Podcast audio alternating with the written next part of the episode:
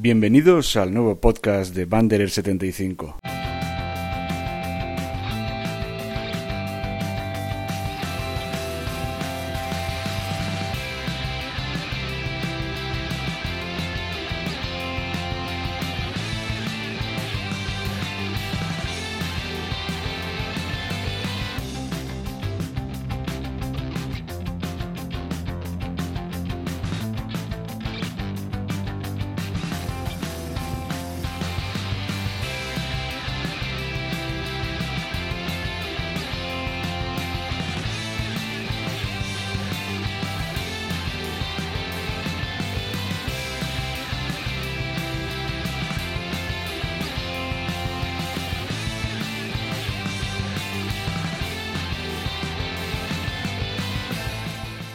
Bienvenidos al nuevo podcast de Banderer 75. La idea de este podcast, cuando lo he decidido crear, es sobre todo complementar los contenidos escritos de este blog. Por eso, como complemento que va a ser, no va a ser una parte fundamental de la estructura del blog, pero sí que este podcast mmm, voy a intentar hacerlo lo más habitual posible, pero no va a tener carácter periódico. No me puedo ya comprometer si se escribirá una vez a la semana, si se hará un podcast una vez al mes, igual hago de pronto dos seguidos una, en una semana y luego me tiro un mes sin hacer ninguno. De su mayor o menor continuidad, sobre todo, dependerá de la acogida que tenga entre los oyentes y los lectores. Si a la gente le gusta, lógicamente pues haré más, más podcasts de estos. Si no le termina de gustar, pues haré menos. Y si la gente me dice que lo hago muy mal y que no le termina de gustar, pues pues eh, se dejan de hacer y ya está, eso no, habría ningún problema. Eh, vamos a ir ya con el tema de hoy.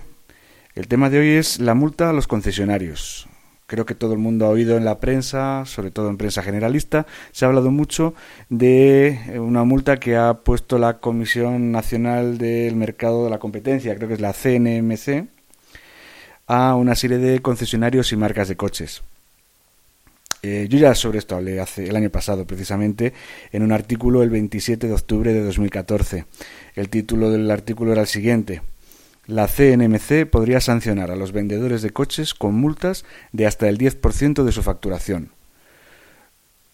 En la entradilla comentaba esto, mientras que las anunciadas medidas que iban a insuflar algo de igualdad en la legislación que regula las relaciones entre fabricantes y concesionarios ni están ni se las espera, la Comisión Nacional de los Mercados y la Competencia, que no lo he dicho bien antes, eh, la CNMC anuncia que impondrá multas ejemplares a los concesionarios investigados por prácticas anticompetitivas.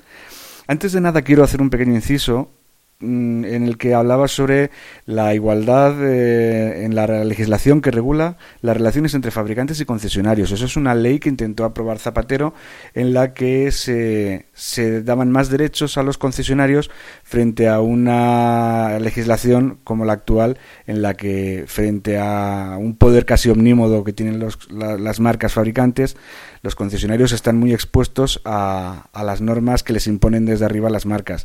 Zapatero lo intentó cambiar pero evidentemente de un poco desoterrado y no llegó a salir en cuanto se pudo se cambió el mismo se dio cuenta que había metido la pata porque los fabricantes la amenazaron con, con cerrar las fábricas que había aquí y por eso decidió cambiar la ley y quedaron en, en un debate abierto entre fabricantes y concesionarios que no dio tiempo a culminar cuando, cuando Zapatero salió del gobierno y cuando salió Rajoy elegido, pues de esto ya no se ha vuelto a saber nada más. Él mismo al principio, creo que fue el ministro de Industria el que dijo que sí que se iba a hacer algo, y luego ya parece ser que con el plan PIBE les pareció más que suficiente para no, no seguir con, con este tema en el que haya más igualdad, ¿no? Es decir, a la hora de hacer un negocio, las dos partes tienen que ganar, pero en este caso está pensado para que solo ganen o casi todo lo ganen las marcas eh, fabricantes de coches y los concesionarios siempre tienen que hacer eh, lo que les dice la marca. Pero bueno, ya no me voy a seguir con el tema este, quizás puedo dar para otro podcast. En este caso, lo que voy a, a, centrarme ya es en, después de unos meses, la investigación de la CNMC ha llegado a su fin. Y el resultado ha sido que ha multado a marcas y concesionarios con sanciones que están cerca de los 171 millones de euros, lo cual creo que son multas bastante, bastante fuertes. Podrían haber sido superiores, eso sí que es cierto que podrían haber sido casi, eh, creo que la media ha estado en torno a un 2% de las facturaciones, cuando la ley dice que podrían haber multado hasta con un 10%, estoy hablando completamente de memoria, pero podrían haber hablado, podrían haber multado con un 10% de la, de la facturación, lo cual podría haber sido unas multas que seguramente muchas de las empresas sancionadas no podrían haber hecho frente. Ni siquiera sé si las podrán hacer frente con, con estas sanciones que les, han, que les han caído. La acusación de la CNMC es principalmente haber formado un cártel eh, la palabra cártel, en general, en España tiene unas implicaciones peyorativas. Sobre todo porque mucha gente le recuerda la palabra cártel, siempre le viene a la mente el cártel de la droga, los cárteles de las drogas, ¿no? tanto en México como en Colombia. El cártel de Cali, el de Medellín, ese tipo de cárteles. Eh, si yéndonos a un tema más económico, un cártel, como dice la Wikipedia, sería una organización ilícita que establece acuerdos de autoprotección, colaboración y reparto de zonas para llevar a cabo su actividad criminal. Lo que ha investigado la CNMC es una cuestión pura y dura de competencia, no hay que verlo como un delito. No se, los concesionarios y las marcas de coches no cometían delitos, no querían repartirse zonas para vender droga ni nada de eso, que tampoco la gente lo entiende así. ¿eh? En economía, un cártel es un acuerdo informal entre varias empresas del mismo sector, con la intención, sobre todo, de reducir o eliminar la competencia en su mercado. Mm, recuerdo que hace años, cuando a mí me explicaron el concepto de cártel, me pusieron un ejemplo bastante gráfico. Eh, hablaban de empresas japonesas de un determinado sector, no lo recuerdo, creo que era lo de electrónica, que vendían sus productos a un precio por debajo del de coste, con el fin de hundir a los competidores más débiles que había en otros países. Algo parecido también han acusado siempre a, en el sector de automoción en las empresas americanas respecto de las japonesas. ¿eh? es algo que no ha quedado nunca bien aclarado. En concreto, la CNMC considera aprobada una infracción única y continuada, prohibida por el artículo 1 de la Ley de Defensa de la Competencia y por el artículo 101 del Tratado de Funcionamiento de la Unión Europea, consistente en el intercambio sistemático de información confidencial comercialmente sensible, tanto actual como futura y altamente desagregada, que cubría la práctica totalidad de las actividades realizadas por las empresas sancionadas mediante su red de distribución y posventa, venta de vehículos nuevos, usados, prestación de servicios de taller, reparación, mantenimiento y venta de piezas de recambios oficiales. Estoy leyendo la nota de una nota de prensa, ¿eh? no, no son palabras mías. Asimismo, continúa quedado acreditado que las empresas desarrollaron dichos intercambios de información con manifiesta ocultación y secretismo, valiéndose de específicos mecanismos que facilitaban dicho intercambio de información mediante la participación a tal efecto de dos empresas de consultoría, Urban Science y Snap-on. En total se estima que la cuota de mercado alcanzada gracias a este cártel llegaría al 91% del total del mercado, lo cual es una verdadera barbaridad. Eh, es fundamental para poder probar lo que dice la, CNMC. Ha hecho falta una serie de testimonios mm, difíciles de encontrar. ¿Cómo se han podido probar estas conductas? Pues es, ha sido básicamente por el chivatazo del grupo Volkswagen. Al parecer el grupo Volkswagen indujo a los concesionarios de, su propia, de sus propias marcas a llevar a cabo un pacto de precios. Eso es al menos lo que dice la prensa. Pero como la ley permite la indulgencia si se colabora con la, con la CNMC, eh, en concreto, el regulador ha dicho lo siguiente: se exime del pago de la sanción que les correspondería por su participación en la conducta infractora tanto a SEAT, por su condición de solicitante de clemencia, como a once de sus filiales, al haber aportado elementos de prueba suficientes durante la investigación que han, que han posibilitado a la CNMC la detección del, la detección del cárcel, del cártel. Perdón. Eh, de ese modo, competencia le exime de pagar eh, una multa de 13 millones de euros, mientras que 95 concesionarios independientes, entre ellos están concesionarios tan conocidos y grupos tan grandes como Harmauto, F. Tomé, Sarsa Vallés, sí que tendrán que pagar sanciones por valor de 41, de 41 millones de euros. ¿eh? No, no es moco de pago la cosa. Eso de eximir de la multa a las motoras y a sus filiales y cargar las tintas sobre los concesionarios independientes mm, garantiza un mercado de competencia perfecta, ¿no? Creo que se me pilla la ironía, ¿no? Pero bueno, como esto no quiero que sea un relato de mafiosos, no voy a seguir hablando de chivatos, que en este tipo de historias además nunca salen bien parados. ¿eh? O sea que, bueno, se supone que estos acuerdos de precios se hicieron en perjuicio de los compradores, pero creo que no es cierto. Lo, al menos lo que yo conozco en el sector, eh, este tipo de acuerdos se fijaron para defender un mínimo margen que por el año 2006, en plenos albores de la crisis, no se, no se, no se conseguía.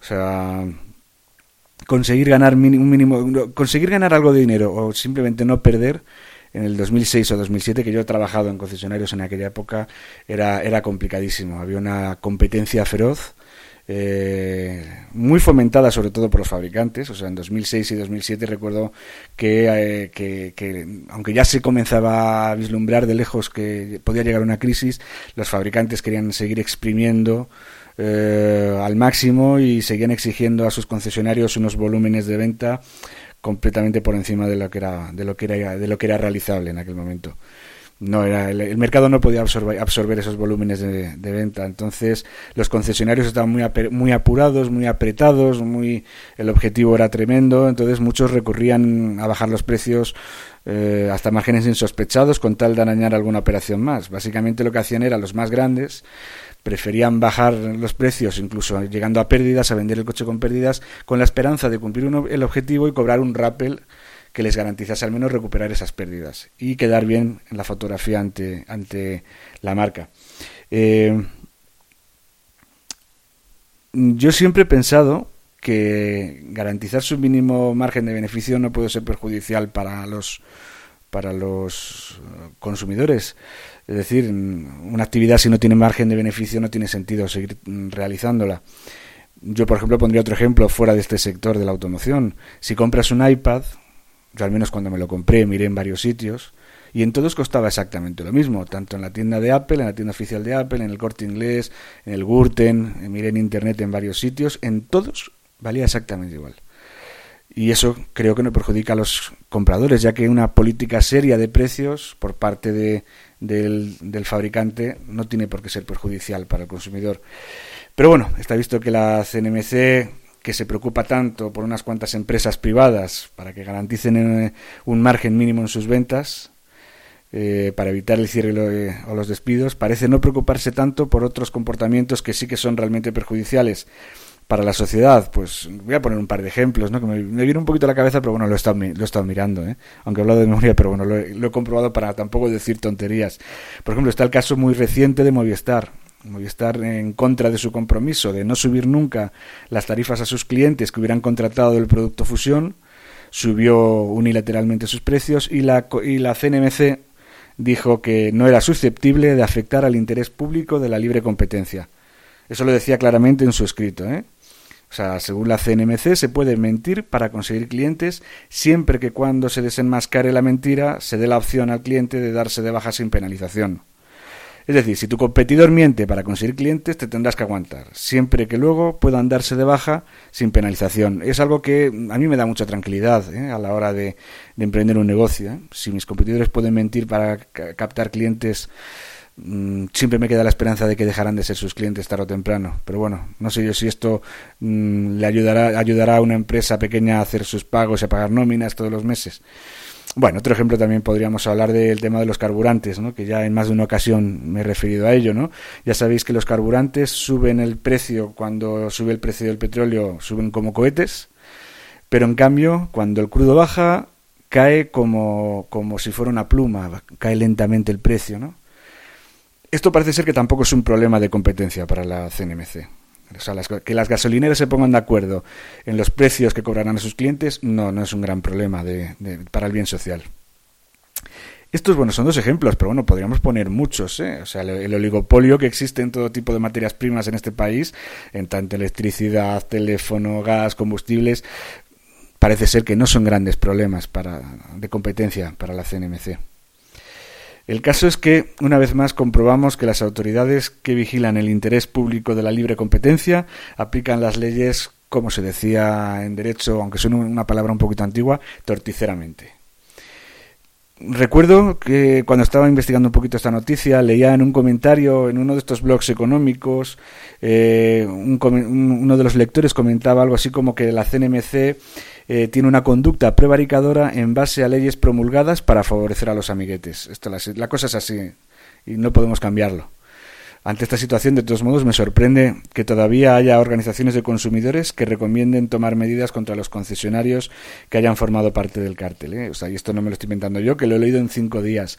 Eh, el titular es crudo, tendencioso y sensacionalista. Cinco claves para reclamar si ha sido víctima del cártel de concesionarios. Es triste que ahora mismo muchos periodistas hayan tenido que ser sustituidos por copywriters amarillistas que pasan de la información en aras de atrapar al lector a costa de lo que sea. Este titular, evidentemente, lo que busca sobre todo es que es atrapar lectores. Porque al fin y al cabo luego la noticia lo único que hace es reflejar lo que, lo que hablan las organizaciones de consumidores. La OCU, en concreto, según esta noticia, habría animado a los compradores de coches nuevos que lo hicieron entre febrero de 2006 y junio de 2013 a que reclamen los descuentos que podrían haber conseguido de no haber existido el cartel. La noticia continúa con eh, la consiguiente disminución de la competencia durante el extenso periodo en el que se produjeron los intercambios de información, se ha trasladado al consumidor final en forma de menores descuentos, políticas comerciales menos agresivas por parte de las marcas y un menor esfuerzo por distinguirse de las otras empresas con unos servicios de más calidad. Esto es lo que dice la noticia de cinco días respecto al dictamen realizado por la CNMC. ¿eh? O sea, lo que hace es citar a la CNMC. Eh, en el, ya en lo que es en sí la noticia de cinco días se utiliza el ejemplo de Opel. La CNMC ha estimado que su ganancia ilícita estaría entre el 5 y el 10% del mercado. En otras palabras, gracias al cártel, Opel habría obtenido entre un 5% y un 10% del mercado. Absurdo, desde luego en un país en el que como España en el que se vende con un descuento medio por coche de 4.377 euros. ¿Eh? Esto no lo digo yo, o sea, lo dice el informe anual de expertos en automoción de TNS. Este informe también señala que España es el mercado comercialmente más agresivo, con un nivel de rebaja superior a la media europea, en más de un 63%. Es decir, los propios, las propias asociaciones de fabricantes, que ninguna de ellas es santo de mi devoción, lo han dicho claramente, que si en algún mercado hay competencia en España, en ese sería en el de la automoción. Así que bueno, no voy a continuar. Eh, ¿Realmente crees que hubo perjuicio a los consumidores? Me gustaría conocer tu opinión. Así que espero que hagas un comentario en el blog o en cualquiera de las plataformas donde voy a empezar a colgar este, este podcast. Simplemente te agradezco mucho que me hayas escuchado durante estos casi más de 15 minutos que llevamos que llevo hablando y te emplazo a que, a que me escuches en el próximo podcast. Sin embargo, antes de nada quiero recordarte la dirección del blog que es www.banderer75.com, Banderer con W, 75 eh, en, en número. Y también puedes entrar por una opción más fácil, que sería simplemente teclear w-medio75.com. Con estas dos direcciones puedes entrar perfectamente en el blog. También me puedes seguir en, Twitter eh, con, el, con, el, con el usuario arroba banderer-75. Te ha hablado Ricardo Botín para el podcast de Banderer 75.